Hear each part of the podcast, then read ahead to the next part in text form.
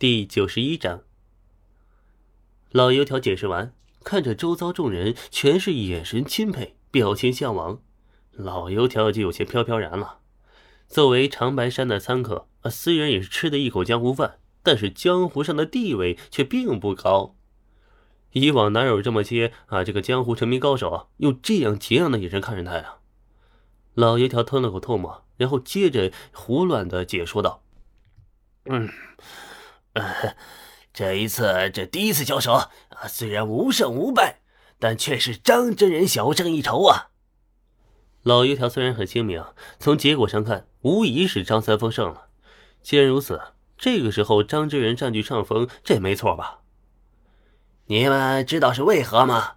因为真掌教是蓄势而来，而张真人只是被动应战，这准备时间、发动时机呀，都在真掌教的掌控之下。便是这样，依旧是一个平手结局。可见张真人是真的本领通天。老油条啊，还得再吹张人几句，毕竟他也打算等会儿去参加武当派的入门考核。要是过了，那也就是张真人的门下弟子了。作为武当未来弟子，吹一下自家掌教，这合理吧？嗯，非常合理。接下来大家注意了。我要讲的是这场决战的关键，不知道大家有没有注意到那一阵风？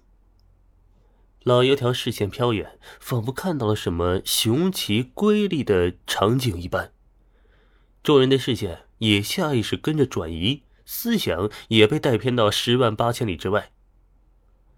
那一阵风啊，对我们来说只是风。但是对于他们这样的盖世宗师而言，却是一场旷日持久的决斗。眼神交汇之间，他们的意识已经随着风去了竹海，去了雪山，去了沙漠，去了戈壁，去了瀚海。不同的地方，不同的交手，各种招式的对攻与拆解，全都在那一阵风里。老油条也不知道怎么继续往下变了。所以只能往意识中引导，别问，问就是神交。人群中不凡有人恍然大悟，却也有人冷笑不语。这样的话糊弄糊弄外行也就罢了，真正的江湖高手肯定是不信的。甄志炳在张志仁面前竟然不敢拔剑，也就是说，张志仁的境界至少高出甄志炳两个身位。张真人真有这么强吗？要知道，往前推十年。甄志炳已经无敌江湖了呀！背着琴、抱着剑的青年男子站在山路上，眺望着远方的铜殿，突然有了求教的心思。哎，这跑跑了！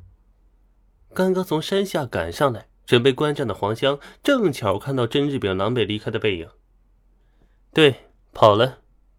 曹拓点头说道：“这就打完了？”黄香有点懵啊。他是知道曹拓很强，却并不清楚具体有多强。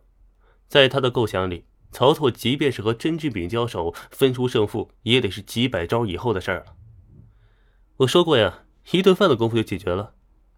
曹拓说道：“我还以为你吹牛呢。”黄香小声逼逼道。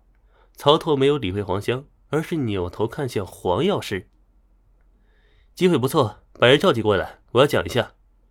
曹操说道：“费劲搞了一出啊，就这么散场，属实不应该。”曹操本就打算利用甄志炳与他交手这场风波，吸引足够多的江湖人士前来，然后进行一步推广他的武道设定。